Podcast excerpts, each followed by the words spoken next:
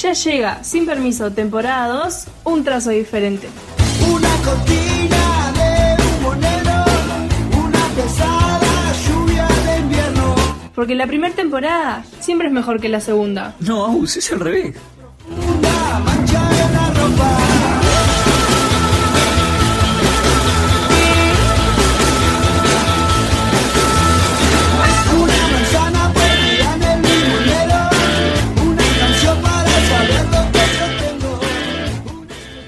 Hola, hola, hola, bienvenido. Estamos al aire, estamos al aire, estamos al aire. Primer, primer, primer, primer, primer, último programa de Sin Permiso. ¿Cómo estás, Agustina? ¿Todo bien? ¿Cómo andan, chicos? Estoy re Pará, ¿por qué contenta. primer último programa? ¿Y por qué es el último lunes? Pero no es el primer u- último lunes. Es el último lunes y Sí. vamos a tener algo más. Entonces es el primer último. Ah, primer último. bien. Primer último, una cosa así. Y tenemos un programa hoy, sin permiso, temático, edición humor. Y la verdad me encantaría hacer una apertura jodiendo, tiene unos temas, pero tenemos un invitado en línea. Agustín, dale, dale, dale. Ah, me vuelvo loco. Dame este invitado ya. Gustav, estamos al aire. ¿Cómo estás? ¿Qué tal? ¿Cómo andan? ¿Todo bien? ¿Todo bien? Un placer charlar con ustedes, un placer. Genial, muchísimas gracias. Mira, te voy a presentar como debe ser presentado. Subime la música, Martín. Actor, humorista, locutor y guionista uruguayo. Su corazón viste los colores violeta y blanco de su querido Fénix. Tenemos el placer de presentar con nosotros al señor Gustavo Lorenzo Perini Paredes, o como todos lo conocemos, el gran Gustav. Gustav, ¿qué faltó en esta presentación a tu persona y personaje? Ah, está perfecto. Es la síntesis perfecta. La- La verdad que es la síntesis perfecta. Genial. Este, Contame. no, bien, bien, bien, bien. Bar- la verdad, bárbaro. Muy, muy contento de, de estar intercambiando con ustedes, chiquilines. Gracias a vos. Mirá, eh, a todos los entrevistados nosotros tenemos una tradición con Sin Permiso de hacerle un pequeño ping pong. Son preguntas rápidas en las que te vamos a dar un par de opciones y vos tenés que responder. Dale, dale. Genial. Mirá, arrancamos. ¿Milanesa con fritas o chivito? Milanesa con fritas. ¿Mate o café? Café. ¿Un jugador de Independiente de Avellaneda para que se lesione y no juegue contra Fénix? Ah, no, eh, uno que ya se lesionó, que era el que andaba volando, pobrecito. El arquero uruguayo que estaba atajando todo. Que- pobrecito. me- se estaba atajando todo y me enteré que se lesionó, que parece que no juega. Andás rápido. No, no, tremendo, me enteré, me enteré hoy. La, la sacaba de todos lados, la estaba sacando Sosa. Un- un no, no le deseo nada malo, por supuesto. Pero, Una pena. pero claro, pero andaba volando. Algo que tu biología no te regaló. Para que te ubiques más o menos, yo eh, necesitaría una barba que no me regaló la biología. eh, que, eh, pero a, nivel corporal, decís tener físico, Sí. yo diría que belleza. Belle- Belleza ah. no me regaló. Está, está bien, está bien. ¿Qué tan difícil del 1 al 10 es tomar de un vaso con boca angosta? ¿Cómo, cómo? ¿Qué tan difícil del 1 al 10 es tomar de un vaso con boca angosta? Ah, para mí, bueno, yo abro paréntesis, champán, me encanta el champán, pero no puedo tomar por la copa, la nariz queda, queda toda afuera. No, obviamente, de un 5 para arriba, un 5 para arriba, la mitad para arriba, 50% de dificultad, como mínimo, ¿no? Como base. Y el champán en jarra de cerveza. El champán es una palangana. está genial. ¿Fútbol o básquetbol? Fútbol, fútbol. ¿Radio o televisión? Ah, eh, bueno, hoy radio, ¿no? Porque no estoy allí. Bien. Claro, porque hoy, eh, pero no, en televisión también, los dos, te diría. Ahí, ahí no. Ajá, medio, medio. He, he hecho siempre radio también, ¿no? Este, desde el 2005, este, sin ningún tipo de pausa, Ahí va. hasta la fecha. ¿Moño o corbata? Corbata, corbata. ¿Por qué la gente tiene que ir a ver tu show este 10 de diciembre en el Teatro de Verano? Porque el humor salvará el mundo. Ay, qué bien. Bueno, eh, puedo decirte que pasaste este ping pong, por suerte. Muy bien. Y bueno, vamos a pasar a, a la, a la gran entrevista que tenemos contigo. Gustav, ¿cuándo y dónde nace tu frase de el humor salvará al mundo? Mirá, eh, la revista Gente lanzaba ya por el año 93 unos fascículos de una enciclopedia del rock and roll. Cada enciclopedia traía en la tapa a una figura, un ícono del rock, tanto argentino como internacional, ¿no? Este, el Indio Solari, Cerati, Mick Jagger, etcétera, etcétera. Uno de esos fascículos traía en la tapa a Papo, y siempre traían una frase del artista. En la de Papo decía, la música salvará el mundo. Y a mí se me ocurrió sustituir en esa frase la música por el humor. Y, ahí, y de ahí viene, el humor salvará el mundo. Ahí va. Y yo, yo empiezo a hacer teatro el año siguiente, en el año 94. Y, Así que desde, va. desde que hace 25 años Y ahí que nació vengo peleando, peleando con esa frase. Genial. Tu bandera. Es mi bandera, realmente es mi bandera. Bueno, y si bien todos conocemos a ese Gustav que está hoy, que va al Teatro de Verano este 10 de diciembre, ¿cómo aquel pequeño Gustavo se encontró con el humor? Mira, yo empecé en el liceo nocturno haciendo unas... Como actor, ¿no? Te, te digo como actor. Sí. Este, haciendo unas, unas especies de, ejercicios actorales, representaciones, en la clase de sociología, en el, liceo 6 nocturno. Yo tendría 16 años, más o menos. Y me metí, y íbamos clase por clase haciendo representaciones, y me fue realmente muy bien. Y le dije a un compañero de apellido Pereira que quería ir a aprender teatro. Me, me recomendó tres escuelas, pero sobre todo una, que era Casa del Teatro, con los maestros Alberto Restucia, que falleció este año, y Luis Minara, que falleció por allá por el año 99. Era una escuela muy rupturista, volcada al humor, a la comedia, y que había hecho este mucha vanguardia a nivel teatral, sobre todo en el teatro del absurdo. Pero te decían que no podías aguantar en esa escuela, porque era una escuela muy fuerte, te decían entre comillas que eran unos degenerados, ¿viste? Y era, y era una escuela muy divertida. Yo me sentí, si no hubiese estado en esa escuela de teatro, yo no hubiese sido quien soy ahora, ¿no? Porque me dieron rinda suelta a mi imaginación, a crear, a escribir mis monólogos. Y ese es el contacto que yo tengo con el humor. Este, obviamente que como espectador fue desde niño en un tablado de carnaval. También ese fue, diría, el primer contacto como espectador, como niño. Ahí va. Genial. Y entonces, el humor, ¿qué era lo que a vos te llamaba de, de hacer humor? O en este caso, en realidad, vos decís que, que arrancaste con esa actuación en aquella escuela. Mm. Pero ¿por qué el humor era la herramienta para vos? ¿Qué era lo que te despertaba? A mí me generaba una gran fascinación hacer, y me sigue generando, hacer reír al otro.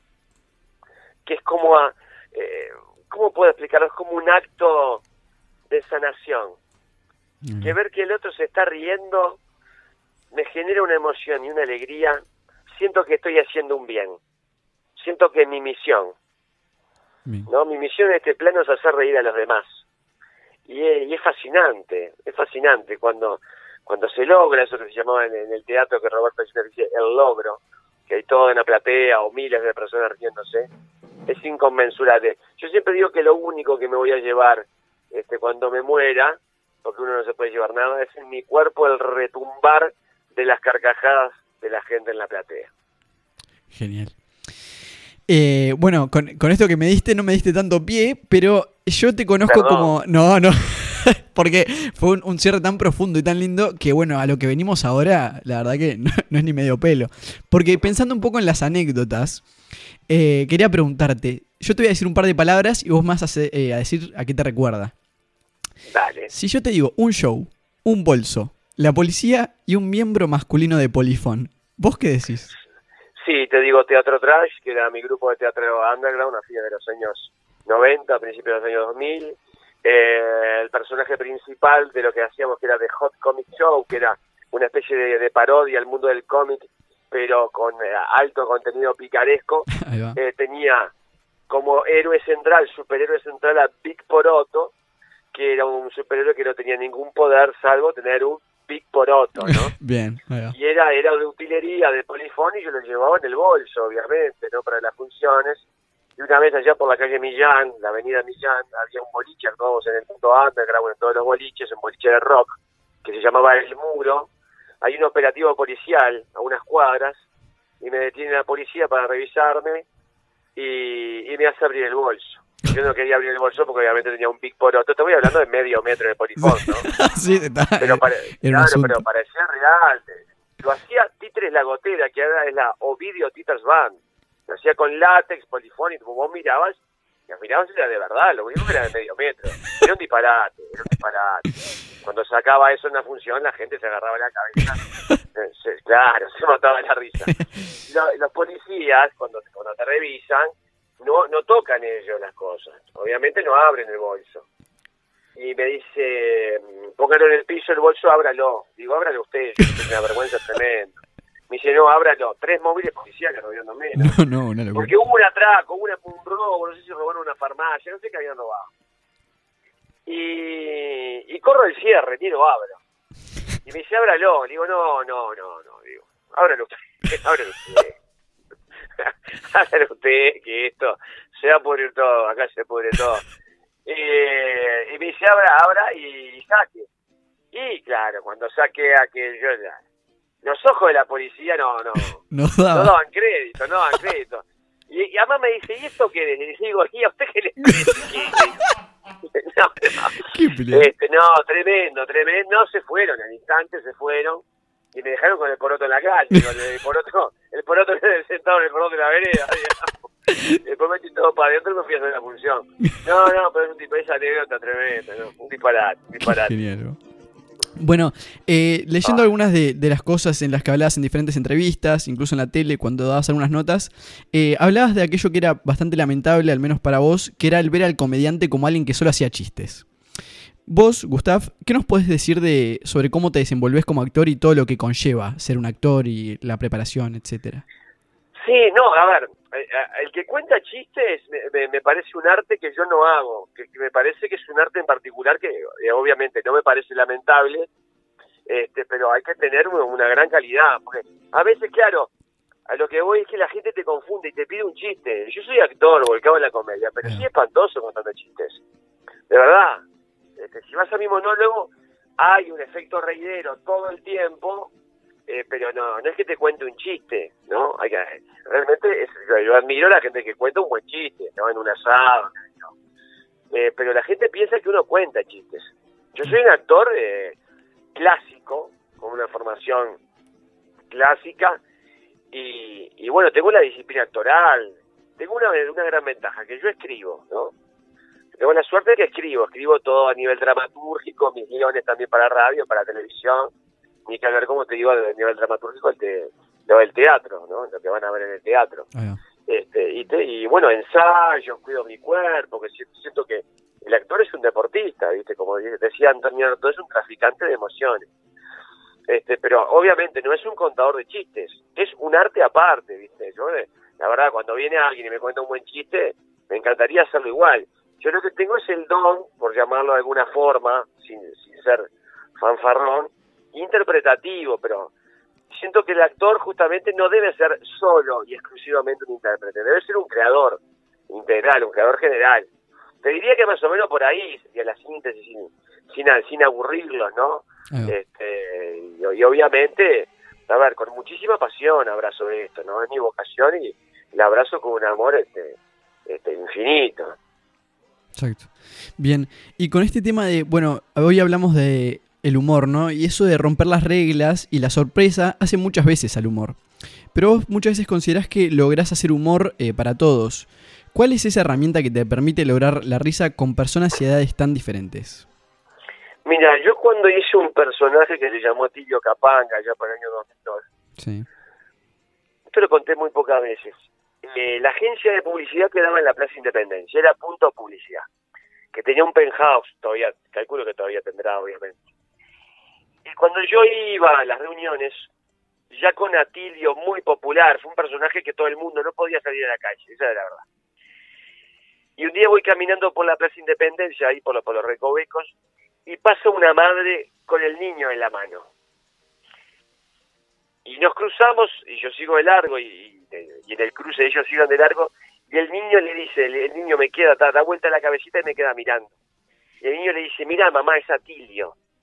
Y la madre como que lo zarandea y le dice, ¿qué va a hacer Atilio? Seguí, seguí, seguí. Yo ahí comprendí una cosa. Lo que le gusta a los niños, le gusta a, a- todo el mundo. Lo que le gusta a los niños tiene éxito.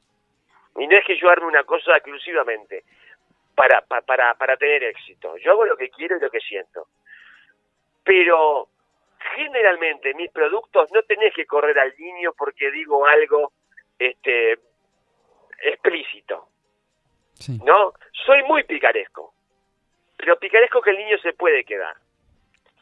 Eh, siempre tomé eh, eso, esa herencia de los grandes cómicos, que no, no tengo que decir algo explícito, tengo que hacer volar la imaginación. Y el que lo agarre, lo agarre. Y capaz que el niño se ríe de otra cosa. Me pasó con Abeijón. Yo decía un personaje político, de actividad política, yo decía cualquier disparate. Durante cinco años vestido de abeja, ¿qué actor se anima a eso? A vestirse, a ridiculizarse de Sí. abeja con alas un aguijón en la cola. Y, y decía cualquier cosa. Y lo amaban los niños. Los niños se quedaban hasta la una de la mañana a ver a Abeijón. Ahí va. Este, que yo entiendo que lo que hago es para todo público.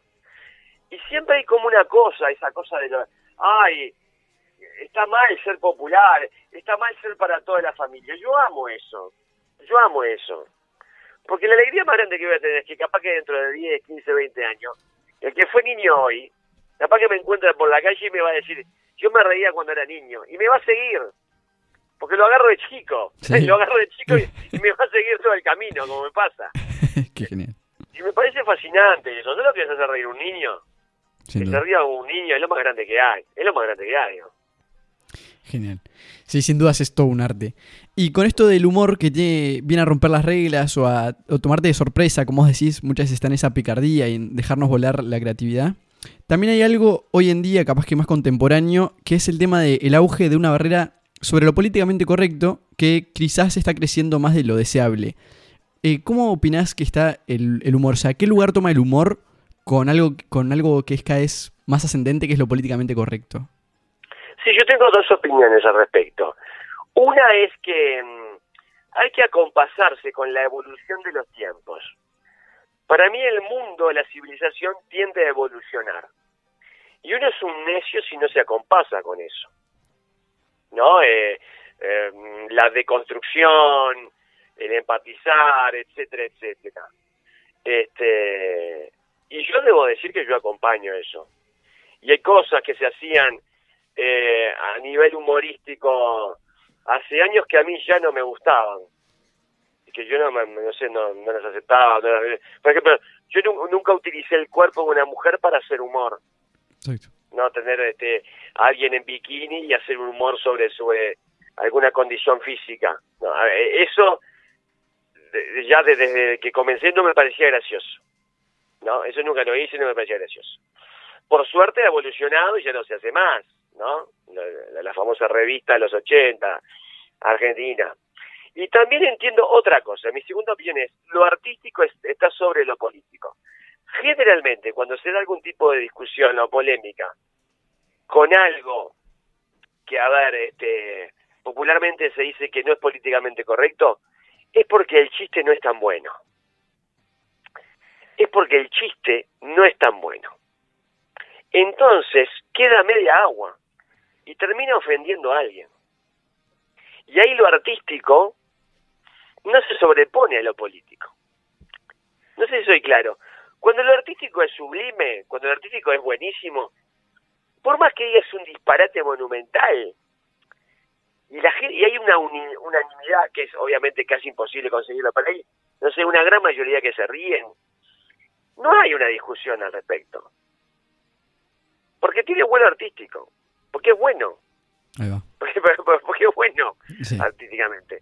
No sé, esas son las dos opiniones, para ser sintético y este y no, no robar más, más tiempo. Me parece que tiene que ver con eso, ¿no? Este, yo, por ejemplo, cuando hacía sátira política me planteaba que el chiste debería ser tan bueno que yo se lo podía hacer a la cara del político y que el político se riera, Ahí va. Genial. ¿no? Y no terminara como una agresión. Sí, sin dudas. Me parece que lo artístico está sobre lo político. Bien. Em, finalmente, y ahora te voy a dar paso a una parte más eh, lúdica con una co- compañera de Sin Permiso. Pero la última pregunta que te vamos a hacer es, sabemos que este 10 de diciembre en el Teatro de Verano te vas a presentar con una nueva obra. ¿Qué representa este show para vos? Bueno, tiene, a ver, varias aristas. La primera es que conmemoro 10 años del primer teatro de verano, en el 2010 que inaugura toda esta época, esta era de shows de estadios, que inauguré justamente en el 2010 en un teatro de verano eh, repleto de gente, cuando nadie pensaba que un actor este, iba, iba a poder presentarse, este, que la gente le iba a acompañar. Yo creo que el gran dilema de aquella época, de hace una década atrás, que propios extraños decían es imposible que 5.000 tipos vayan a ver justamente un tipo. Y yo lo hice porque la gente estaba. Yo, yo accedo a los lugares a través del empuje del público. Uno puede llegar hasta ahí siempre y cuando el público lo acompañe y lo lleve. El público es el que te va llevando. ¿Verdad?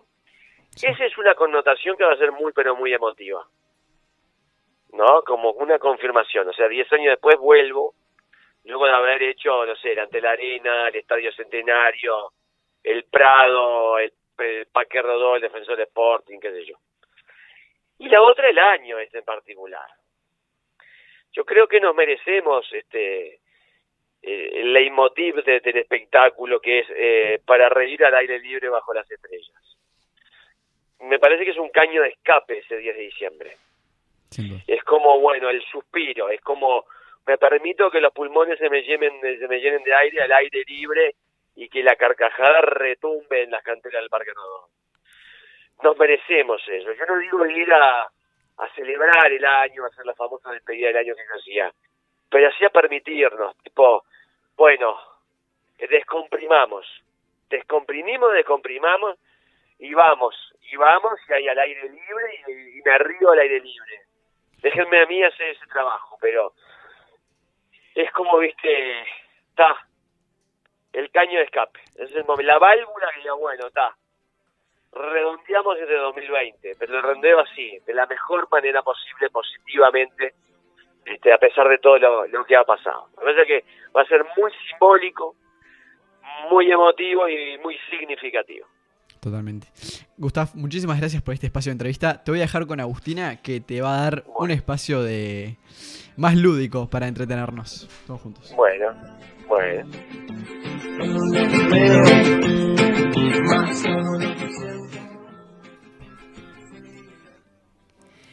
Excelente. Esta es nuestra parte favorita, Gustav. Estos son los juegos de sin permiso. Y mira, te voy a contar que hoy te tenemos un juego especialmente preparado para vos, donde hay mezcladas algunas situaciones eh, que te vamos a contar y vos nos vas a, a- a contar la resolución del problema, digamos. Y otros que son más del estilo ¿qué preferís? Una especie de, del ping-pong que te hacía Agustín, pero eh, extendido. ¿Bien? Aquí Agustín y Agustina. sí. Bien. Qué bien. Eh, primero, eh, que me sorprendió que no estuviera en el ping-pong, o sea, ahí Agustín sí, se, se la comió fuerte. Nosotros tenemos una eterna discusión. Picaresco. Nosotros tenemos una eterna discusión en Sin Permiso de Team Verano, Team Invierno. Sí, eh, no, team, ve- team verano. El, sol bien. es el, el- el sol es el poncho de los pobres. No, no, no. Excel- verano, excelente. Me encantó tu respuesta, me encantó. Menos mal que no te la hizo Agustín. Bien, seguimos. ¿Qué preferís? ¿Que nunca más alguien se ría de algo que vos decís o nunca más vos poder reírte? ¡Ay, qué bueno que está eso! Así empezamos. Imagínate el final. Mirá, eh, mm, prefiero lo primero. Yo me, me gustaría tener siempre la capacidad de reírme. Porque.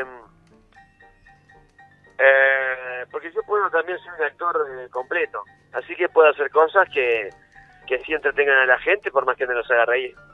Pero perder, ¿quién te habla? La capacidad de reírme, ay, sería un- una condena tremenda para mí. Vamos a mandarle ahora 5.000 momias al otro verano, para el 10. ahí va, ahí va. Bien, te invitan a un cumpleaños de 50 que están pensando en realidad que vos sos un mago. No tienen ni idea, no saben ¿Que soy quién- un qué? Perdón, se que cortó. ¿Que soy un qué? que sos un mago. No, no Sí. saben quién sos y te dicen, ah, mira este mago espectacular, listo. Empezás a tirar unos chistes ahí, no sé qué, juá, y en un momento todos te quedan mirando y se te arrima uno y te dice, che, pará, ¿y los trucos dónde están? Y, y, ta, y, y tenés un montón de cincuentones ahí molestos esperando magia. ¿Qué haces? Ah, invento un, troco, un truco. Invento, no sé, no sé. No, pero lo invento, invento. Hago cualquier cosa. Cl- Claro, o sea, sale mal la carta y nunca adivinas la carta. No, sí, sí, hago un chiste al respecto. No, pero salgo del paso, ¿no? Salgo del paso totalmente. No, no, no se van defraudados. Termino siendo un mago. Termino siendo un mago espantoso, pero termino siendo un mago. Excelente. Bien, te olvidaste de preparar tu columna de media hora para la radio y salís al aire en dos minutos. ¿Cómo piloteas esa situación? Eso es impensado en mí. Jamás en mi vida he salido a un escenario, a un programa de televisión o a un programa de radio sin tener absolutamente todo escrito. Capaz que después se prende la cámara, el micrófono o las luces del teatro y yo hago una cosa que se me ocurrió ahí. ¿Se entiende? Pero siempre salgo sabiendo al detalle lo que voy a hacer. Capaz que no lo hago, capaz que no lo hago. Este, es imposible que me encuentre, imposible, ¿eh? imposible. Hasta el último día que me encuentres, bueno, me toca salir ahora, ¿qué vas a decir? No sé, no, no, yo sé perfectamente. Que diga otra cosa, porque arranqué para otro lado, porque amo improvisar, puede ser. Este, aún así, para, para no arruinarte la propuesta, te diría que lo inventaría. Claro, que lo inventaría en el, en el momento que tengo la capacidad para inventarlo en el momento. Excelente. Como una especie de inventar algo reutilizando cosas que, que haya en la memoria. Sí, o que hayan en la vuelta. Entonces, este, el ejercicio de guionista es, qué sé yo, me miro una puerta y empiezo a hablar de la puerta. Yo tengo muy, muy asimilado eso. Buenísimo. Seguimos. Otro que, ¿qué preferiste tengo. Te llega un mensaje anónimo de alguien que dice tener un video comprometedor tuyo y que será publicado a menos que faltes sin previo aviso al primer show que se viene ahora nomás en el Teatro de Verano. Y acá te voy a dar opciones. ¿Incluye Vos- polifón el video? Perdón, eh, me pregunto. Eh, no sabemos si incluye polífono o no, no sabemos. ¿Qué preferís? Opción A, que lo publique, pues total, ya estás acostumbrado al éxito y, no, vas a no vas a defraudar a tu público. B, le haces caso porque probablemente ese video arruine tu carrera. O C, el C es como un comodín, vos podés explayar tu propia respuesta. Sí, eh, el, el video que es este tipo que estoy con el poroto al aire, digamos, comprometido. Ahí va, algo así.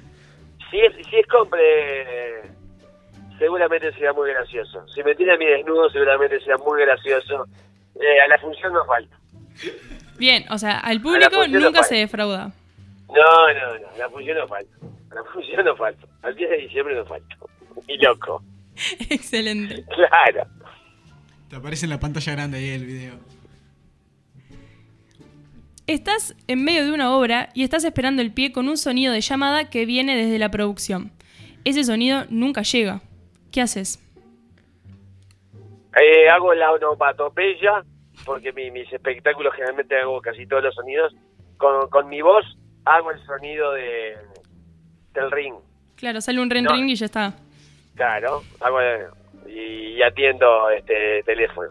Sí, sí, zafo, tranquilamente. Multifacético. No se olviden, chiquilines, que yo actúo solo, quiero decir. Estoy acostumbrado a que me pase cualquier cosa y yo solo este, salí al ruedo. Un todoterreno, sin duda. Bien, estás en el medio de la función que tal, listo, hiciste el ring ring, lo, lo zafaste esa situación. Pero hay una pareja que empieza a tener una discusión salada. ¿No? A tal punto que todos están prestando la atención en lo que discuten ellos y dejaste de ser el protagonista ahí. Entonces, ¿cómo reaccionás? ¿Qué, qué haces con esa pareja? Bueno, ahí hay dos opciones. Este, no meterse, pero eh, desde el silencio y la mirada y lo gestual, sí, eh, a ver, dar a entender que eso está pasando desde el escenario y capitalizarlo sin reírnos de ellos, sin reírnos, porque yo no me voy a meter con ellos, sino haciendo notar que soy un espectador de eso que está pasando, lo capitalizo para que la gente me mire a mí y se ría.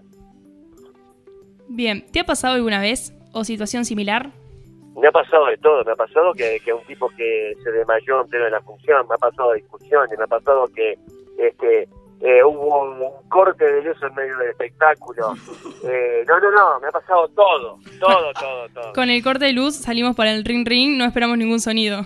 No, no, no, tremendo, tremendo, tremendo. Me ha pasado que uno se desvaneció, eh, vino la coronaria, eh, se lo llevó y yo seguí con, y después tuve que seguir con el espectáculo. No, no, no, no, de todo. Sí, eso es lo mínimo, eso es lo mínimo. Este, no, no, es lo mínimo, discusiones, todo. Yo estoy, me crié actuando en boliches, así que imagínate todo el desfile de personajes que me, que me fumé, ¿no? Excelente. Y para cerrar tenemos la que nosotros consideramos más picante. Más picante tu respuesta. Estás, estás en el Parque Capurro mirando tranquilamente un partido de Fénix. En, el, en eso eh, estás en la tribuna y se arma alta piñata, pero alta piñata. Ves que alguien que claramente te aventaja en lo que sería un mano a mano, o sea, está enorme, te viene a dar una paliza. Entonces vos, opción A, no te achicás y vas a las manos. Opción B, gritas, no me pegues, soy el gran Gustav, al mejor estilo, no me peguen, soy Giordano. C, te agachás evitando el primer golpe y después salís corriendo. La tercera. Cuido mi cara más no poder. Perdón, ahora que introducieron la, opción la opción Parque Capurro, este, déjame inventar una situación, porque la gente acá no, no mira mucho fútbol, ¿no? Mis compañeros. Eh, faltar el 10 de diciembre y festejar eh, eh, cómo eliminás a Independiente en Avellaneda con un gol de Nequecaur y Carrasco sacándose el, el saco, corriendo en la mitad de la cancha, tirándose en el medio de la cancha, o ir al 10. No, no, ir el 10. Ir el 10 porque la gente pagó la entrada. Pero era el Pero, partido más este, importante de la historia. Sí, sí, sí, Ah. sí, no, pero igual no coincide. No coincide. Es miércoles y después es, de, es el otro miércoles. Lo tenés no me contado. coincidencia. Era el No, más no, no importante. No, igual lo que te digo es que si pasamos de fase puede ser que me coincida. Si jugamos un jueves, porque esto es jueves 10 de diciembre. No, no, pero la gente te la puedo dejar varela. Está bien, está bien. No la puedo dejar varela de ahí. No, no, primero la vocación. Genial. Primero la vocación. Primero la vocación. No, no, y, claro, y en cuanto al lío, zafo, zafo, zafo. Que no le dé más vuelta porque va a querer eliminar Independiente. Deja de jaquete. Claro. En- en cuanto al lío, zafo. Zafo, este, totalmente, totalmente zafo. Genial. Eh, Gustav, nada más que agradecerte, muchísimas gracias por el espacio. Contar que Gustav es una persona que se dedica a, a dar el espacio a muchos, a mucha gente que recién comienza, como podemos ser nosotros. El- los tiempos se podían complicar y Gustav estuvo ahí cuando tenía un espacio libre para, para darnos para adelante y agradecerte de todo corazón. Bueno, y cuando eh, tengan sus programas propios en, en radio, eh, profesional, en los grandes medios y televisión, eh, acuérdense de mí y háganme una nota. Vas a ser el primer invitado que vamos a llevar, Gustav. Te pido por favor, te pido por favor. Muchísimas gracias por todo, Gustav. No, por favor, los espero el 10 de diciembre. Las entradas este, están en la web Habitat o en cualquier local Habitat. Apúrense porque obviamente se van a, a agotar y recuerden que el humor salvará el mundo. Genial, muchísimas gracias. Estaremos ahí. Nos vemos. Chao, abrazo. Abrazo.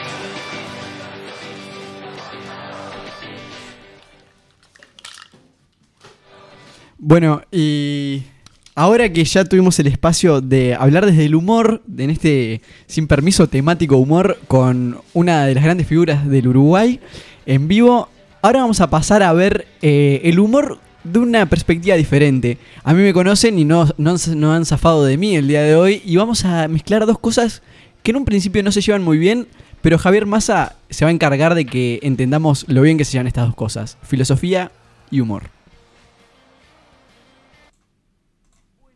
Eh, acá nos encontramos con una persona muy especial que nos va a venir a hablar del humor desde el otro lado. Él es profesor, es investigador en áreas de arte escénico y comunicación, mito, narración e identidad en la Universidad, en la Universidad Católica del Uruguay.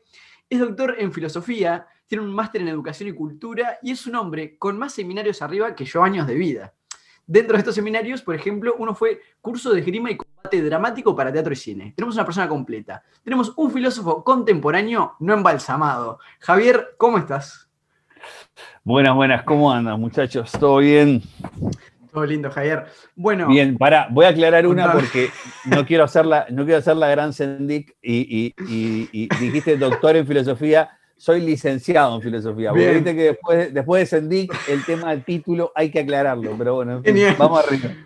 que el punto que vamos hoy es el humor. Y nosotros, del otro lado, nuestros radio oyentes estarán preguntando, Javier Massa, filósofo, ¿qué ¿qué tiene que ver con el humor? Porque claro, se ve que la gente cree que filosofía lo que menos tiene es humor. Pero, señores, señores, yo tuve la suerte de acompañar a Javier en una de esas clases, de sus clases, y el humor casi que atraviesa a esta persona, al menos en lo que es eh, didáctica. Entonces arranquemos con algo que seguramente le encante a Javier, que es el tema de qué es el humor. Y traemos a nuestra querida RAE, a esta, querida RAE que dice que murciélago está aceptado, que toballa también, y que muchas cosas están aceptadas y no deben estarlo. El humor para la RAE es el modo de presentar, enjuiciar o comentar la realidad, resaltando el lado cómico, risueño o ridículo de las cosas. Pero lo importante para nosotros acá es, ¿cómo entiende Javier el humor? ¿Qué es el humor para el humano? Bien, mirá. eh, el humor y la filosofía, de hecho, para mí, y no solo para mí, sino para muchos pensadores, está- están como muy unidos. Eh, de hecho, hay un libro que este, editó recientemente Slavoj Zizek, el, el pensador, este, siempre me olvido de dónde es que viene Zizek, si es húngaro, esloveno, es de por ahí arriba. Este, y mm, que es este, se llama Mis chistes, mi filosofía, se llama el, el- libro de, de este de Zizek, y hay un libro muy bueno de un filósofo contemporáneo también, no tan conocido, pero que se llama Platón y el ornitorrinco entran a un bar, ese 100 chistes filosóficos, que es maravilloso. Pero más allá de eso, eh, ¿por qué el humor y la filosofía están eh, unidos? Porque hacen algo muy parecido, o trabajan con algo muy parecido, que es el asombro y, el sentido del ridículo, ¿no? O sea, tanto el humor como la filosofía tienen la tarea esta de descontextualizar lo cotidiano, de sacar lo cotidiano de eh, ese lugar eh, eh, que lo tenemos como, como, como asumido y como cosas que forman parte del ambiente, ¿no? O sea, decir, ah, mira, esto es así, ¿no? Este, y ni siquiera, ah, mira, nada, es como que asumimos que eso está ahí y pronto, ¿no? El humor y la filosofía hacen con esas cosas que están puestas ahí en el mundo, eh, casi que lo mismo, sacarlas de ese contexto para, uno para reírse, para llamarnos la atención acerca de, de- a veces de qué ridículas que son algunas de las cosas que pensamos, ¿no? Este, que hacemos o que decimos, ¿no? Eh, y el otro, y, la filosofía lo hace para, para pensarlas, para discutirlas, para, para justamente dejar de asumirlas de modo tácito, ¿no? O sea, agarrar y decir, vamos a, repensar esto, a reordenar, ¿no? Los libros en la biblioteca, a ver si los quiero seguir conservando en el mismo orden. No, no los voy a dejar así porque sí, ¿no? Este, entonces, en el fondo, en ambas cosas, quizás en la, en la filosofía es mucho más evidente, está el pensamiento crítico y la capacidad de poner en duda y la capacidad de cuestionar. Yo este, eh, eh, eh, voy a- te voy a comentar una definición que, hace un- unos tiempos tiraba por Twitter sobre el humor, este, justamente para no plegarme a las definiciones de la Real, Academia- Española con las que comparto una aversión este, eh, eh, de, de gran parte de la ciudadanía por esa institución vetusta que es la Real Academia Española. Este, y, y- y yo, hace un tiempo que hubo unas polémicas por humor políticamente incorrecto, etcétera, etcétera, yo decía que para mí el humor es esencialmente irrespetuoso y absurdo. Pierde su razón de ser cuando se lo toma en serio. La falta de respeto se señala con la risa y su carácter de absurdo no puede objetarse sin caer en otro absurdo. ¿no? O sea, eh, eh, me- para hacer, un- digamos, uno, uno no puede, lo interesante del humor y que también comparte con la filosofía, es que uno no le puede contestar a un humorista sin humor, y uno no puede contestarle al humor sin humor, y uno no puede contestarle a la filosofía sin filosofía. Entonces, este, eh, eh, porque en ambas cosas eh, hay que entrar en esa sintonía y, y digamos, por eso es que me resultan dos actividades muy, muy, muy atractivas, la del humorista y la del filósofo, y muy afines. Bueno, pensando en el humor y en realidad remitiéndonos más que a la comedia, al drama, de aquel viejo teatro griego, de donde nacen muchas cosas, había un concepto que manejaban que era el de catarsis, que, bueno, era cuando aquellos espectadores se reconocían en sus personajes, en los personajes de la obra, y bueno, lograban identificarse incluso emocionalmente y empáticamente con lo que ocurría en esa obra. ¿El humor tiene algo de catarsis? Sí, sí, sí, seguro. Sí, tiene, tiene, tiene mucho de catártico eh, y a veces incluso, em, si querés, de un modo distinto al de la catarsis del drama. ¿no? O sea, eh, eh, acá, si querés, voy a mezclar a, mi, mi, yo eh, dramaturgo, guionista, director, con, mi yo filósofo. conviven en mi cabeza y hablan entre ellos de vez en cuando. Em, está complicado incluso. Está complicado, ese diálogo está complicado. En la catarsis aristotélica asociada a la tragedia. Lo que debería de suceder en una buena tragedia clásica, con, su, catarsis de definición de libro, eh, es que el drama te provoque la purga de las pasiones, que es lo que es, como Aristóteles llama a la catarsis en la poética, sin necesariamente pasar por el vehículo de la racionalidad. O sea, esto dicho en criollo, ¿qué quiere, cómo, se, ¿cómo se entiende? Se entiende de la siguiente manera. Vos tenés que ir al cine a ver la lista de Schindler y sin darte cuenta, en determinado momento te dejes poner a llorar como un desgraciado porque lo que estás viendo te impacta. Eh, eh, eh, digo, la lista de Schindler para poner ahí va, un, equivalente contemporáneo a una tragedia bien, bien clásica. O sea, entonces si eso probablemente podemos decir que a, un N número de personas le puede pasar con la lista de Schindler, capaz que a otros les pasa con Titanic, bueno, no nos vamos a poner acá a discutir sobre gusto. pero bueno, ahí puede estar. Llegado el siglo XX,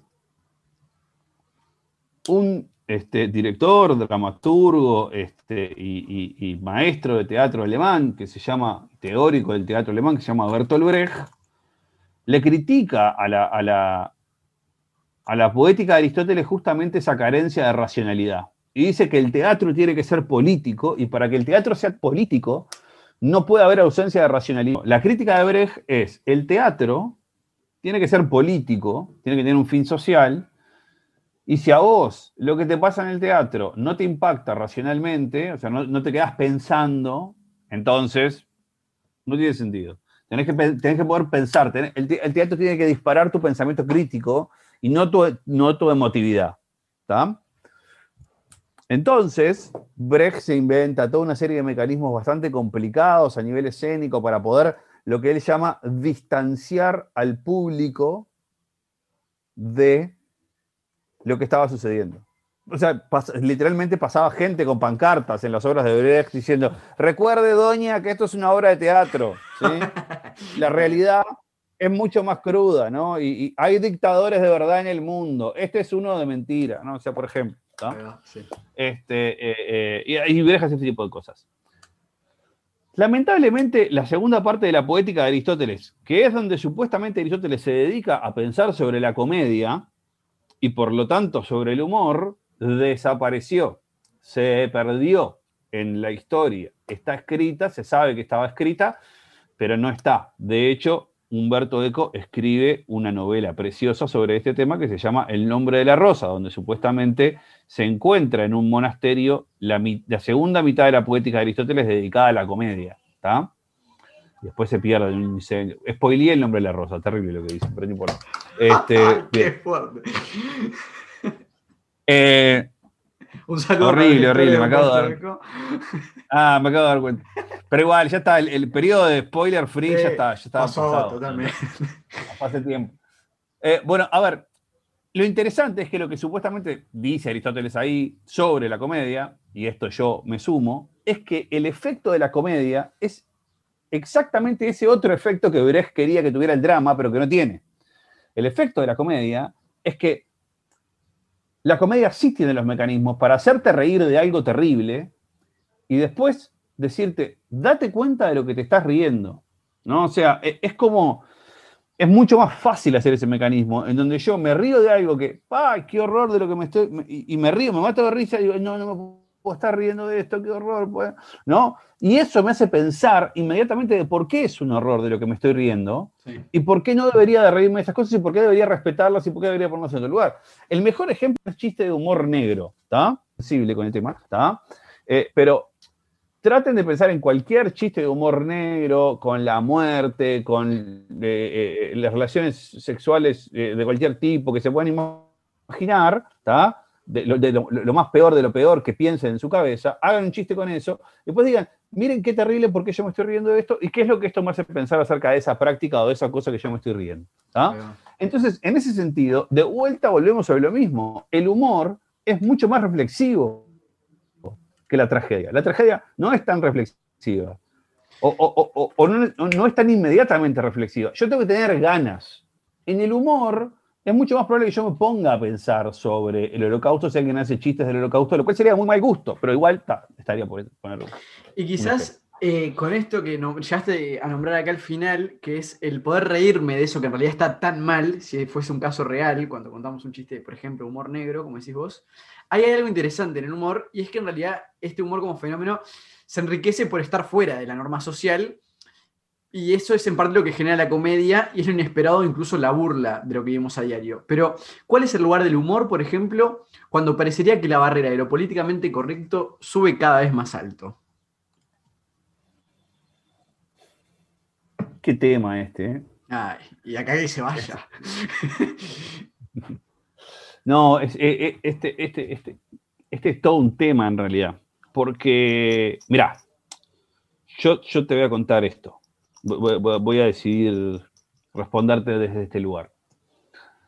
Sobre la libertad de John Stuart Mill, que es uno de los textos fundamentales de la filosofía eh, eh, eh, clásica, digamos, de la filosofía política clásica, John Stuart Mill le dedica el segundo capítulo a la libertad de expresión, que en realidad el primero es la introducción, o sea que en realidad el primer capítulo de sobre la libertad, el primer capítulo, digamos, este, duro, conceptualmente, de sobre la libertad de John Stuart Mill, es sobre la libertad de expresión. La primera libertad para John Stuart Mill es la libertad de expresión.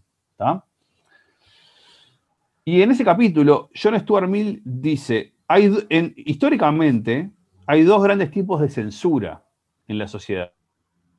¿está? La censura explícita, ejercida por parte del gobierno y otro tipo de entidades con poder de efectivamente callar a la ciudadanía, meter presos, ejercer presión, etcétera, etcétera. ¿está? Y dice, y hay otro tipo de censura, que es la censura ejercida por coerción social. Cuando de repente, ¿no? Eh, eh, en un determinado núcleo social hay una presión sobre el individuo de que sobre determinado tipo de cosas no se puede hablar. ¿tá? Y John Stuart Mill dice, la segunda es mucho peor que la primera. ¿Por qué? Porque la primera, de última, por más terrible que pueda ser, es identificable. Es como que vos sabés dónde está. Y han habido muchos de estos. Será un régimen dictatorial, será eh, eh, este, eh, un aparato censor del Estado, como hay en China, acerca de qué tipo de cosas se pueden decir sobre el gobierno y qué cosas no, ¿no? O sea, pero vos de última sabés, es el gobierno chino, es el dictador tal o cual, ¿no?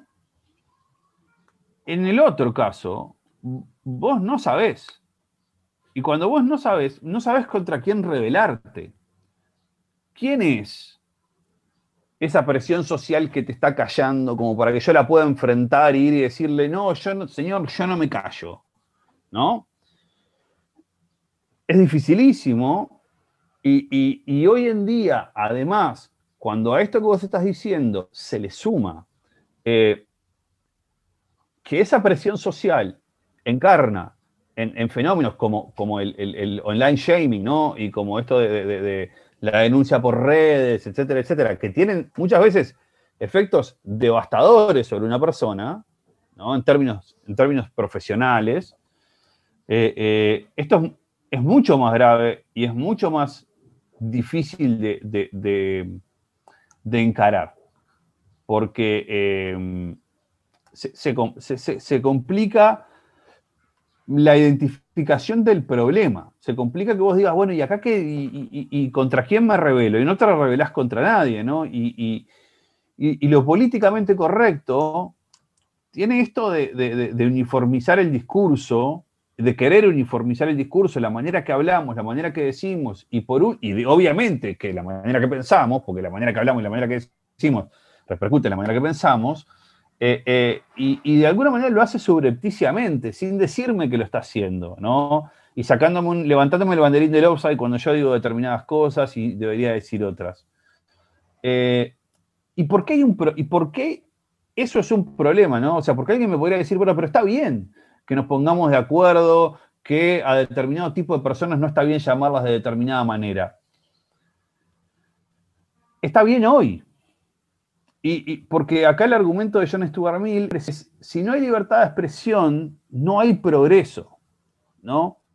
Y si nosotros miramos la historia para atrás, de lo que nos damos cuenta era de que en el siglo XVIII estaba bien que la mujer estuviera callada y metida dentro de la casa. ¿No? ¿Y qué tiene de malo que nos pongamos de acuerdo de que las mujeres no pueden hablar en la plaza pública? Si estamos todos de acuerdo. Sí, estamos todos de acuerdo hoy. Pero si nosotros lo que hacemos es implementar una serie de mecanismos para que nadie pueda decir lo contrario y que quien diga lo contrario marche preso, o que quien diga lo contrario lo, lo, lo, anulemos en las redes y lo pongamos en, y- y- y- y, digamos, si lo, lo, lo sometamos a la vergüenza pública, entonces estamos creyéndonos que somos los dueños de la verdad y que tenemos potestad para regular quién dice cosas que se pueden decir y quién dice cosas que no. Y de vuelta, la prueba, la, la prueba es la prueba histórica, ¿no? Eh, eh, eh, la mujer en el siglo XVIII no hablaba y a principios del siglo XX los discapacitados tenían que estar guardados en el ático de una casa y no, y no formaban parte de la sociedad. Punto de aparte. Una pena, pobre muchacho, pobre muchacha, tiene una discapacidad, no podrá desarrollarse en ningún tipo de derecho durante toda su vida. Y hoy eso es un disparate. ¿Por qué es un disparate? Porque hubo una cantidad de gente, una cantidad de mujeres y una cantidad de discapacitados que salieron a decir, vos no, esto no. Si le hubiéramos dado a alguien la potestad para decir, no, no, no, no, no se habla mal de los discapacitados, no se habla bien de los discapacitados porque eso es políticamente incorrecto, ahí estaríamos en un problema. Exacto. Bien. eh, y lo que hablamos al principio y retomando ese inicio eh, de la charla que te hablamos, eh, yo tuve esa suerte de conocerte por lo menos en una clase como educador en filosofía y eh, vi que en tus clases el humor era una herramienta que te acompaña. ¿Por qué elegís al humor como esa herramienta? Bien. eh, varias razones. A ver, primero, eh, por todas las razones anteriores que decía sobre el humor como herramienta reflexiva. O sea, yo soy profesor de filosofía, doy clases de filosofía y por lo tanto eh, utilizo el humor como herramienta filosófica, en primer lugar, porque, porque me resulta muy, muy fácil hacerlo eh, y muy amable trabajar con el humor de esa manera.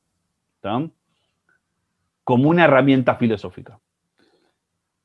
Pero también lo utilizo como, como una herramienta didáctica, ¿no? Eh, em, los que, los que somos docentes y, damos clase, eh, eh, sabemos por experiencia de que, de que los, los spans o, o- o lo- lo- los periodos de atención en una clase son limitados este, y, mm, y no hay nada peor que una clase se torne, mono- se torne monótona, ¿no? Por eso el, el- el- el- estereotipo y el chiste fácil de la clase aburrida es el profesor que no cambia de tono, ¿no? Y, y- y habla en monocorde, bienvenidos a la clase de filosofía, política. Hoy vamos a hablar sobre John Stuart Mill, la libertad de expresión y tal. Ya está, no, no entendiste nada. O sea, porque Ahí, ahí terminó la capacidad de ahí ya está, ahí se te acabó. ¿Por, qué? Porque, porque, porque tenés que tener eso, tenés que tener cambios, tenés que tener cosas que ge- generen eh, cambios de atención, rompan la monotonía, etcétera, etcétera. Entonces, eh, eh, en ese sentido, como herramienta didáctica, el humor es maravilloso porque rompe, rompe la tensión, inserta algo,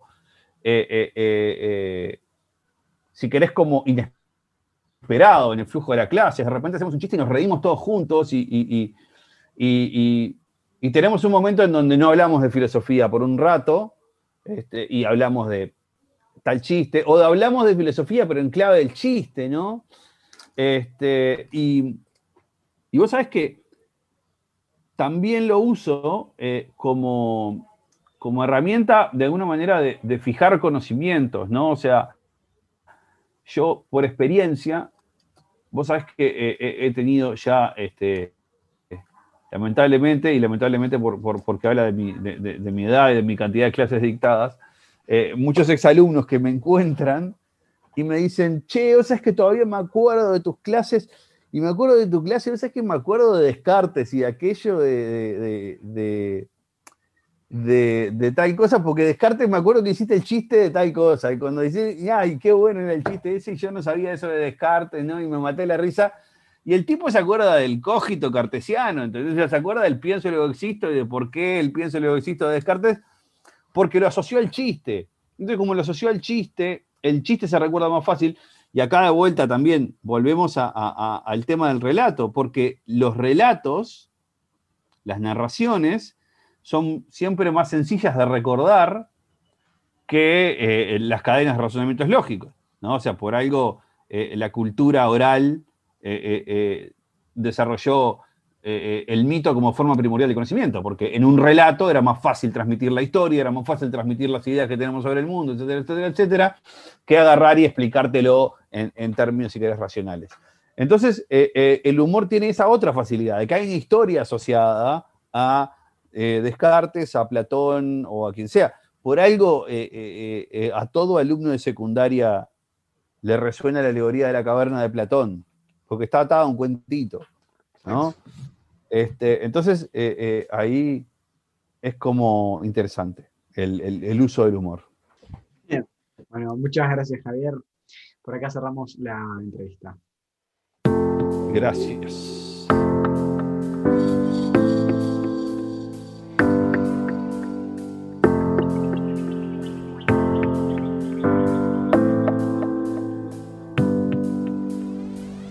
I ponder of something great. My lungs will fill and then deflate. They fill with fire, exhale desire. I know it's dire, my time today. I have these thoughts so often I ought to replace that slot with what I once bought. Cause somebody stole my car radio and now I just sit in silence. Sometimes quiet is violent. I find it hard to hide it. My pride is no longer inside. It's on my sleeve, my skin will scream, reminding me of who I killed inside my dream. I hate this car that I'm driving. There's no hiding for me. I'm forced to deal with what I feel. There is no distraction to mask what is real. I could pull the steering wheel. I have these thoughts so often I ought to replace that slot with what I once bought. Cause somebody stole my car radio and now I just sit in silence.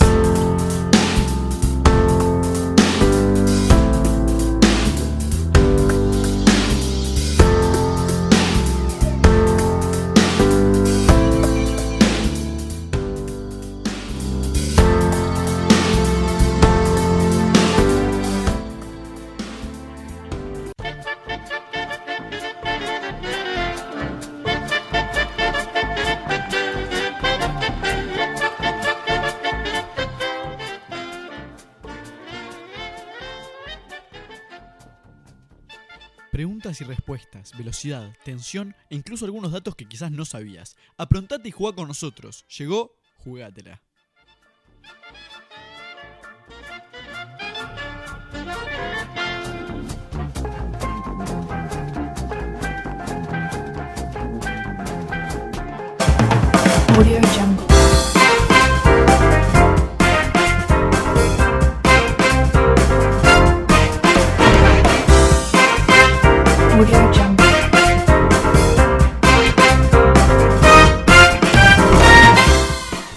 Hola chicos.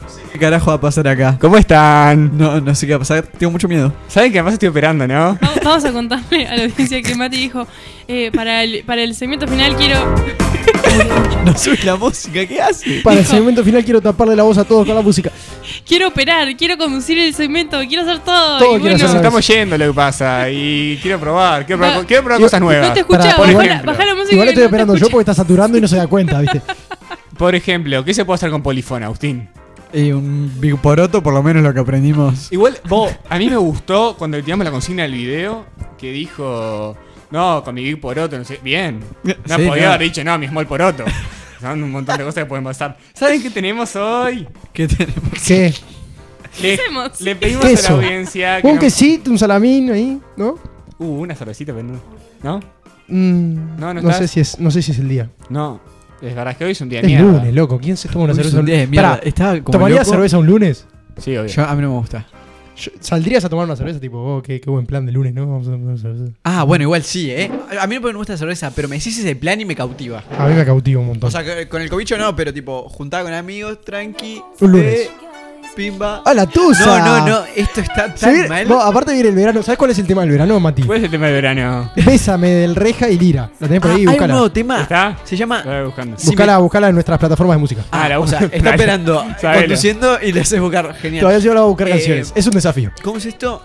Hay un Eh, nuevo Está tema. conduciendo un, ju- un juego que todavía no empezó. Hay un tema nuevo. No, el tema es que no, no avisamos. Esto es el post partido, ¿no, Mati? Eh, sí, este es un post partido, estamos, nos estamos Yo- yendo a la mierda. Esto es como la sobremesa de- del, del programa de hoy. Yo estoy codeado ya, me senté de costado en mi silla, me agarré el micro. Acodado a la barra. Acodado a la barra. Em, hay un nuevo tema que se llama Si Em, me em, tomo em. una cerveza. Volvés a mi cabeza. Ese ese. también va a sonar en verano. Mira, esos son, esos dos. El de Me tomo una cerveza y Bésame del Reja. Son los temas que van a sonar este verano. Yo te lo digo como, como persona que, que sabe, ¿no? El eh, Claro, que la tiene clara acá, tipo, haciendo música en media. Tipo, No, Clara. Clara, no te va a gustar, ya pará, no suena. pará. A ver, a ver. Quieres hablar que ya no existe nadie. Escucha, escucha la letra, genial. soñar. Yo no soy un doctor, pero sé medicar con un poco de alcohol. Ah. No, no, no. Yo no soy un doctor, pero sé medicar. O sea, imagínate. se podría rematar de cualquier manera. No soy doctor, pero con esta vacuna venía que se te. ¿Qué tiene que ver con lo que estamos hablando Hablando, del polifón? hablando de ¿no? sin permiso humor, ¿no? Claro. Bueno, pará. ¿Por qué eh, tenemos que vulgarizar el humor, loco? Sí. ¿Vulgarizar? No aprendiste, No, no, no. aprendiste un carajo. No, en serio No, que no, no no. aprendiste nada. No, no, no. No pasa nada igual. Tam- Acá se está para aprender y demás. ¿Por qué no venís? Bueno, pará. Le hicimos una. no se agarra la cabeza. Esa parte no ven ¿Cuál? la cara de Matt y ellos, ¿entendés? Vos, pará. Eh, le hicimos una pregunta a la gente, porque esto es un jugátela. Y le. Es un jugante. Este Qué hijo de un puta. jugátela. Pincho sigue buscando cosas, me meten mano acá. Ay, Eh, es un montón vos, pará. Le preguntamos a la gente, le pedimos por favor eh, que nos tiren dudas existenciales. Estuvimos tocando puertas. Opa, Yo, yo tengo preguntas, en serio, yo, hay cosas que a mí me, me generan intriga. por ejemplo. Por ejemplo, porque cuando me duermo, me, le- le- me levanto y no están las sábanas. Pua, no sé qué hacer mientras dormí, viejo.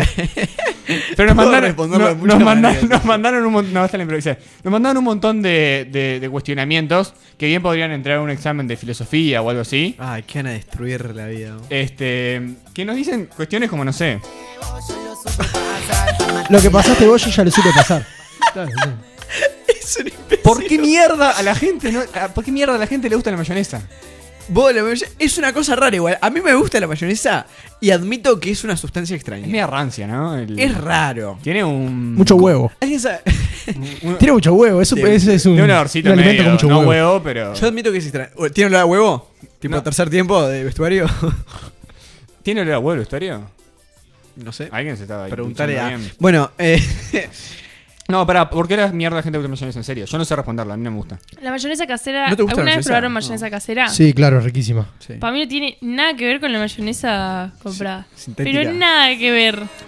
Eh, Yo creo que podemos pasarle a la gente una buena receta de mayonesa, ¿verdad? no, No, no le pasamos Esto- el número de WhatsApp ni mucho, nada. Si tienen dudas, nos escriben al Instagram también. sí. Mayonesa casera, según Google, mi amigo eh, Cookpad, ¿conocen cookpad.com? Es como Sí. el WikiHow pero de cocina. Es, es todo lo que está bien, culpa. Es el WikiHow pero de cocina. Ingredientes, necesitamos dos huevos, una taza de aceite, jugo de limón y sal. Acá los huevos, huevos. tenemos aceite, iba a decir. Bueno, no sabemos. Básico. Eh, en una licuadora coloca los huevos sin separar la clara de la yema, o sea, fácil. Para los que no sabemos separar, ¿vos sabés separar huevo de yema? Eh, huevo de yema no, clara de yema, re difícil. Es complicado, es complicado. Ah, yo una vez Porque que viste que hice- yo hace un rato te dije que yo la tenía clara con el tema de la música, todo. Bailame los huevos, es clarísimo. Con el tema- No, clara no. Este, bueno, está, separar la clara de la yema, sin separar la clara de la yema, licuar 30 segundos unos huevos.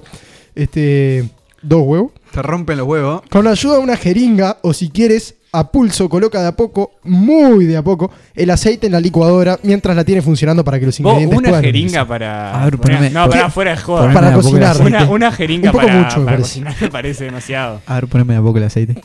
Cuando hayas terminado de colocar la taza de aceite, la textura sea como la de un yogurt, incorpora, Ahí arranca lo lindo. incorpora, incorpora el jugo de limón y la sal, a gusto. Unos segundos más licuando para que se unan los ingredientes y a Te disfrutar. queda un cachito ácido ahí, ¿no? Bueno. En el paso 3 puedes incorporar dientes de ajo, cibulet o lo que quieras. Así le das tu propio toque personal descarrilar, a esta así que ojo con lo que deliciosa mayonesa casera. Estoy a nada de irme a la mierda. Publicado por Cintia el 26 de marzo de 2016, Bueno, amante de los vegetales. No, porque en serio, me están mandando ciertas cosas. Por ejemplo, si te bautizan con un nombre, ¿por qué el papa se le puede cambiar? ¿Por qué el papa se lo puede cambiar? Yo, Porque ¿sos bautizado? Imagínate que el papa tipo le importa tu nombre y te lo cambia. Ven que me lo cambie. No, pelotudo, ¿por qué el papa se puede cambiar su nombre si lo bautizaron con un nombre? Pará, pero el Papa ahora no, no se llama Francisco. Ni idea. Creo que su nombre original. Pará, yo no había entendido la consigna. No, no, creo que no. ¿Qué, qué pensó? ¿Que el papa te puede cambiar el nombre a vos? Claro, usted dijo, "Ta, Ah, voy a saludar al Papa y le digo, hola, me llamo Agustín y dice, no, Santiago. Y tipo, a partir de ahí empezamos a hacer Santiago. Por impulso Ni que tuviera tanto poder el Papa. ¿Por qué se lo puede cambiar el papa? Yo qué sé, habrá hecho tanta cosa que tiene que cambiar, ¿no? Ahí tenés, Agustín, tu canción. No, ¿para qué? No me, la- no me los puse. Otras cosas que no. ¿Quién lo Ah, pusiste? Ahí me lo puse. decían, ¿Por qué hay un cartílago entre los dos orificios de la nariz? Si no estuviera este cartílago, ¿podríamos tomar más aire? Para mí ahí hay algo que tiene que ver con que las personas con cada orificio más o menos grande hacen muchas cosas que están muy mal. Entonces ¿Cómo? no puede, no puede No, no dejarle- entendí. Agustín, necesito un poco más y, con, de- con- y con orificios no tan grandes también. No, no, no, No, sé pero bien no, qué es no- lo no que sé qué estás pensando vos. Yo estoy sucediendo. pensando algo lógico. Pero estamos hablando de orificio de narices, ¿no? Yo digo que Por estás ejemplo, tentando si la nariz no tuviera el, el- el cartílago en el medio, podríamos ingerir alimentos por Pero, la nariz. pero ¿y cómo te sonás? Para sonarte te tenés, Chorizo. tenés que tapar una nariz, soplar y después tapar la otra. Te, tap- te tapas una nariz ah, y la otra vos no la te sonás eh, como, como si fuera un monóculo, digamos. Ah, ¿Viste la qué gente, que, ¿viste ¿cómo la gente que usa solo un, un lente? Esto es lo mismo, vos usás solo una narina para sonarte la nariz. Pero, ¿qué? Supuestamente- Pero no, para, para sonarte tenés que tipo tapar un lado, soplás y No, después el que- otro. tenés que hacer sí, como no, que- si tengo un agujero que. Pa, no, supuestamente esto es un desafío para, para todos. Escribir los pasos para sonarse la nariz, tipo, objetivamente. ¿Y ¿Cómo- ¿Cómo, cómo sería subjetivamente, boludo? Subjetivamente, yo qué sé. Hay una, hay una forma objetiva y una subjetiva de sonarse la, la nariz, ¿no? ¿Saben que supuestamente respiramos tipo intercaladamente entre narina y narina? Para mí eso es una pelotudez porque el texto este que leí decía, eh, le- tipo, le- opa, respiramos por una narina, ponerle media horita, y a la otra media hora cambia la narina y arrancás a respirar por la otra. Y decía, por eso nunca nos resfriamos con que- las dos narinas. para que- Yo estaba pensando, Mati nos está es recordando. imbécil. Mati nos está recordando que estamos en un segmento. Estaba buscando música, no, no sé cómo estaba esa la carpeta. ¿Cómo estábamos con las narinas? ¿Qué estábamos metiendo en las narinas? bueno, cosas que se pueden meter en una narina. Un cotonete. Vos, ¿a quién fue que se metió un grafo? ¿Vos estabas en esa clase? Pablo, ¿no? No me acuerdo. No importa, no demos nombre. La gente no sabe quién es No Pablo. No sabe quién es Pablo. Un saludo a Pablo que nos escucha todas las No noches. demos pero alguien se metió un grafo y fue un temita. Sí, se han metido otras cosas, pero... Yo me acuerdo, la de grafo me acuerdo. Vos, eh, tengo preguntas yo también, ¿eh? Dale. Les cuento, otra pregunta que me tiran por acá. Eh, ¿Los dinosaurios se extinguieron porque no sentían amar? Amor. No, se Eh, extinguieron no. porque... Yo creo que esa, esa respuesta es. Una Los, respuesta de mierda. los dinosaurios se extinguieron por el mismo motivo por el cual ella no te quiere, Mati. Ma- Qué Ma- fuerte, ¿no? Mati está haciendo gestos de que sigamos hablando de que está cambiando la Sí, ahora lo voy a mandar a la mierda. No Igual sé si estaba concentrado y no escuchó Por- lo que le Porque dije. ella no me quiere, también lo tenía. Por eso, por eso te dije. Pará, Porque no siento amor. de... Hoy vi un meme Ah. de Está bien, igual cada dinosaurios. vez más descreíble. No es porque no lo amaban, es porque no, ellos no amaban. Para mí eran porque Yo eran, no creo en el amor. eran incogibles. ¿Ustedes creen en el amor? No se podían reproducir. Y ahí Los dinosaurios. Sí. Ese, Era ese eso. término, sabes que no me gusta, ¿no? No sé una qué, qué viene a hacer algo. Claro. Incogible. Disculpame, no. No, algo. La etimología dice in, que es de no, y cogible. No ¿y te qué- pueden ¿Y coger. qué es coger? Levantar, Coger, agarrar, agarrar. Sí. Tomar. ¿Y cómo no te pueden agarrar?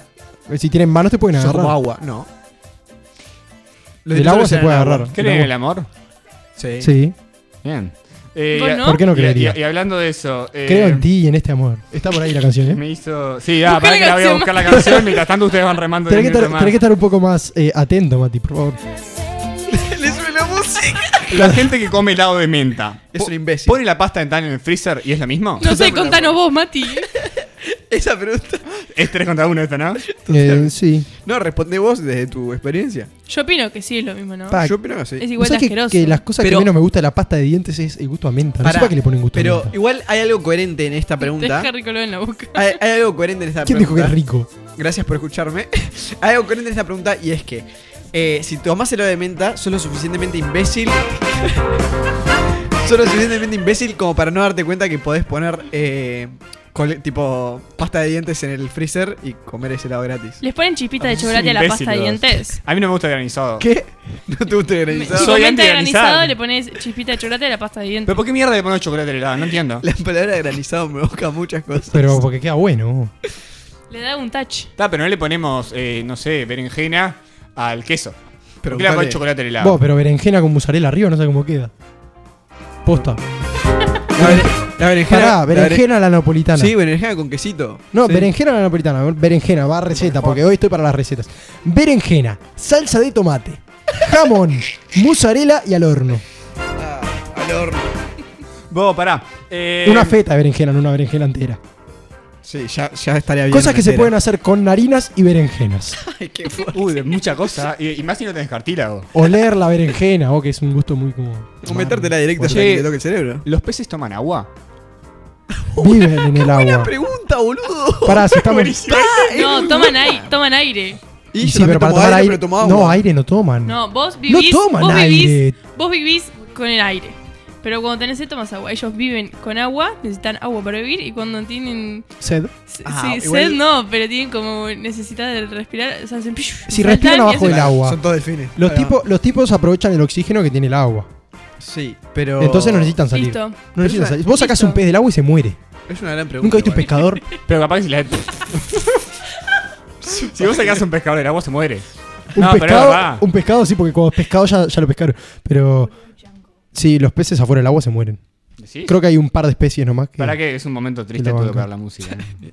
Es una excusa para, para su deficiencia a la hora de operar. Hormonal.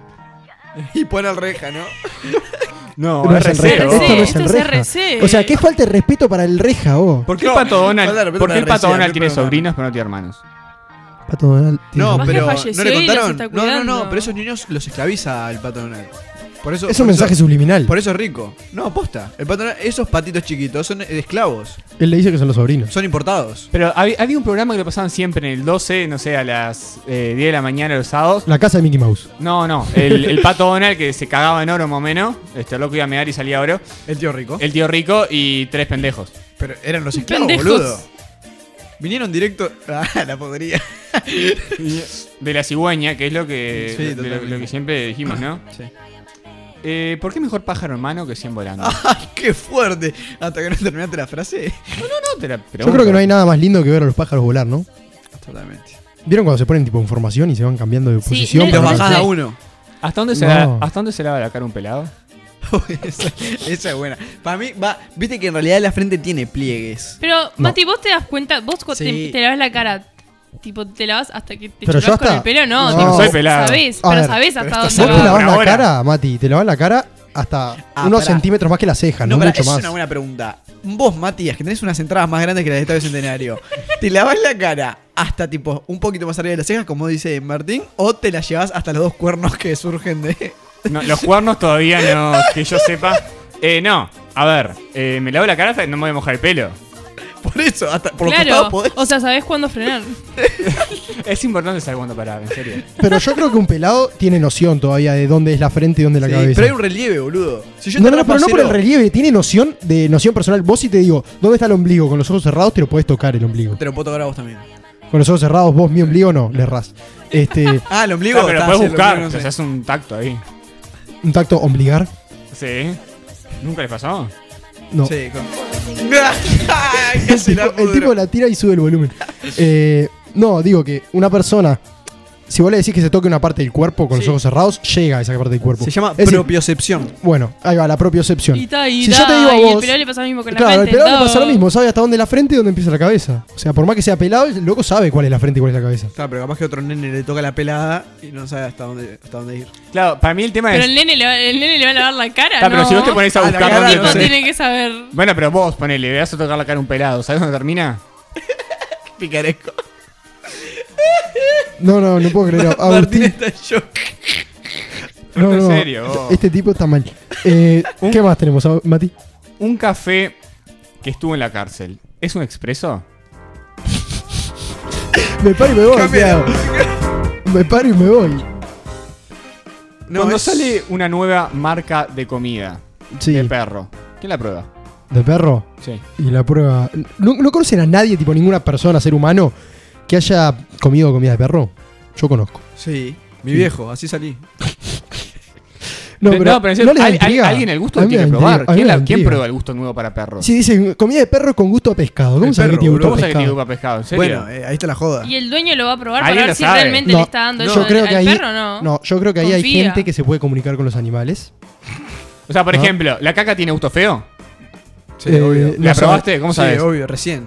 No sabemos. No funcionaba la cisterna. Eh, O sea, ese dijimos que en problema. el baño de acá no se, no se hacía caca, Agustín. Por eso la- me olvidé y ahí fue que la agarré.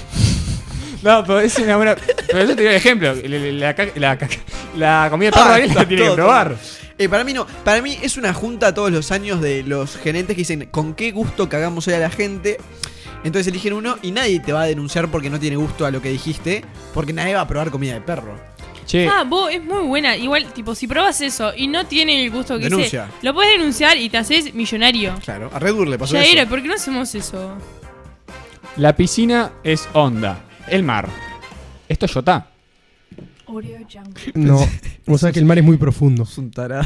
Es muy profundo. Lo que dice es un tarado. Decime el nombre. ¿Cómo el ¿Y nombre? qué pasó con la De, música? de quién hizo la pregunta. Pablito. Pablo. Pablo, que Pablo. siempre nos escucha. Anda a tratarte. Pero Pablo lo del grafo se la mandó. Eh, ¿Ustedes alguna existencial? Por acá estoy, estoy liquidando. ¿Alguna duda existencial? Sí. Yo tengo una duda existencial. Tengo una duda existencial. No, no me corté la música que me pongo nervioso. Estaba pensando todavía. No, yo por suerte ninguna. Soy una persona plenamente con feliz. Porque con esta liquidamos con la del Toyota. El viernes pero- es fin de semana, pregunta nomás, no es duda. El Ah, viernes esa es es muy buena. Es una pregunta para sacarme las dudas nomás. Depende. Estoy de acuerdo.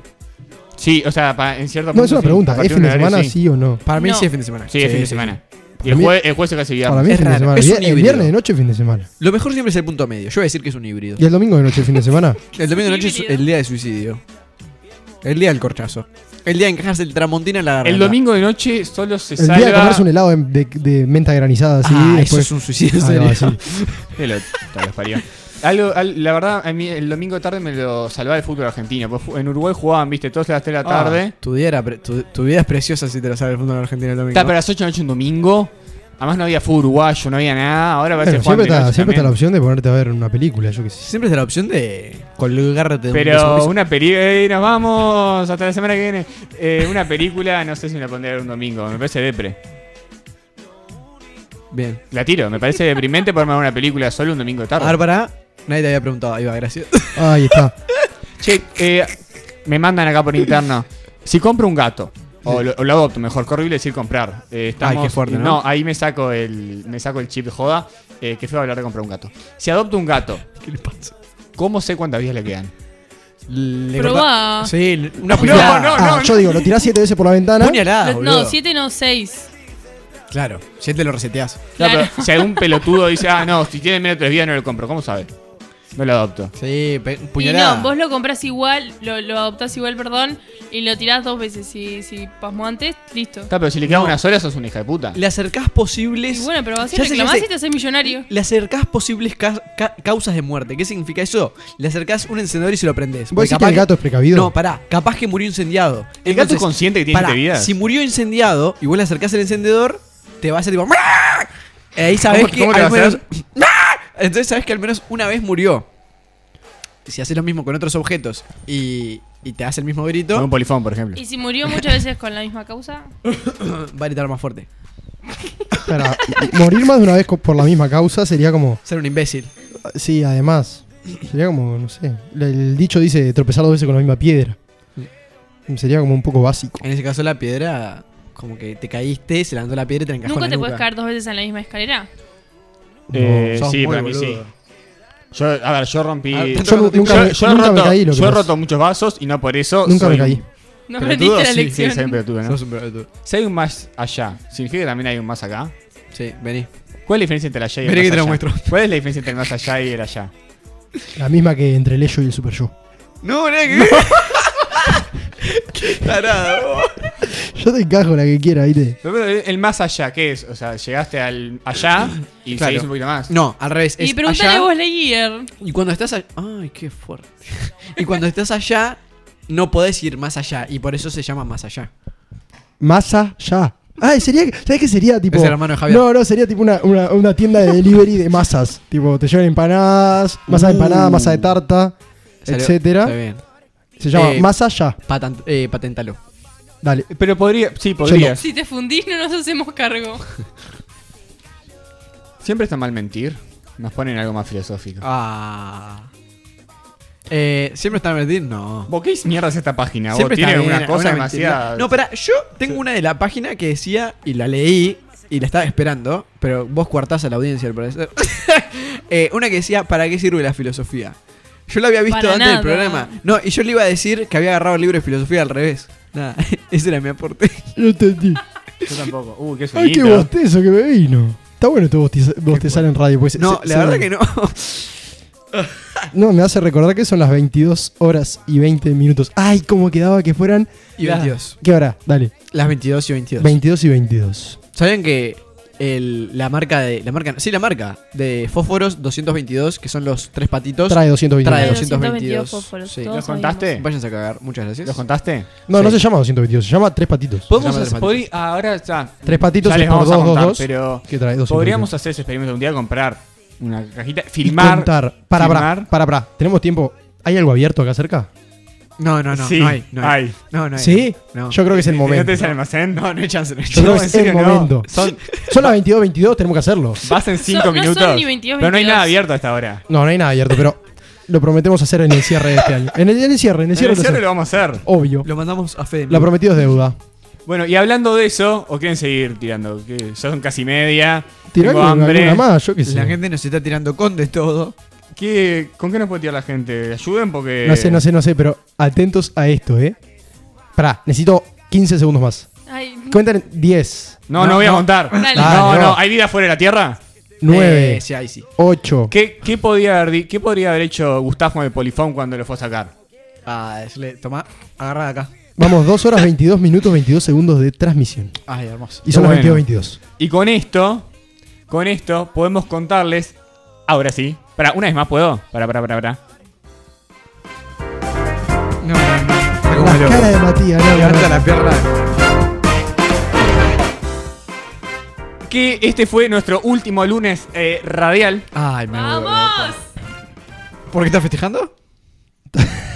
Porque No, no. completamos una nueva temporada. Ah, sí, sí. Vamos ¿Ahora te emociona? Ahí está como dos. Ahí la música. Ahí va, ahí va, ahí va. Eh, No todo tiene que ser triste. No, está bien. No, hicimos no, tremendo que- año, con toda la pandemia esta horrible, aún así hicimos tremendo sí, año hay de verdad algo, hay algo que, todavía no les dije. Eh, soy, po- soy COVID positivo. No, mentira.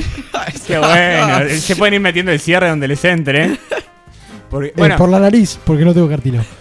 eh, decíamos que este es el último, el último lunes de radio. Porque nos vamos a reencontrar. Hoy fue el último programa de No Soy Yo Sos Vos. ¿Puedo cambiar esta música? Porque está media. Siento que Puchi, puchi. siento el modo. Claro, pará, pará. Eh, va a chicos, ser- vamos a hablar mientras Mati está cambiando Listo. la Bueno, bueno. música. No, pero Ah, seguimos una banda bien. rumba arriba, pero si sigamos la, la- la joda.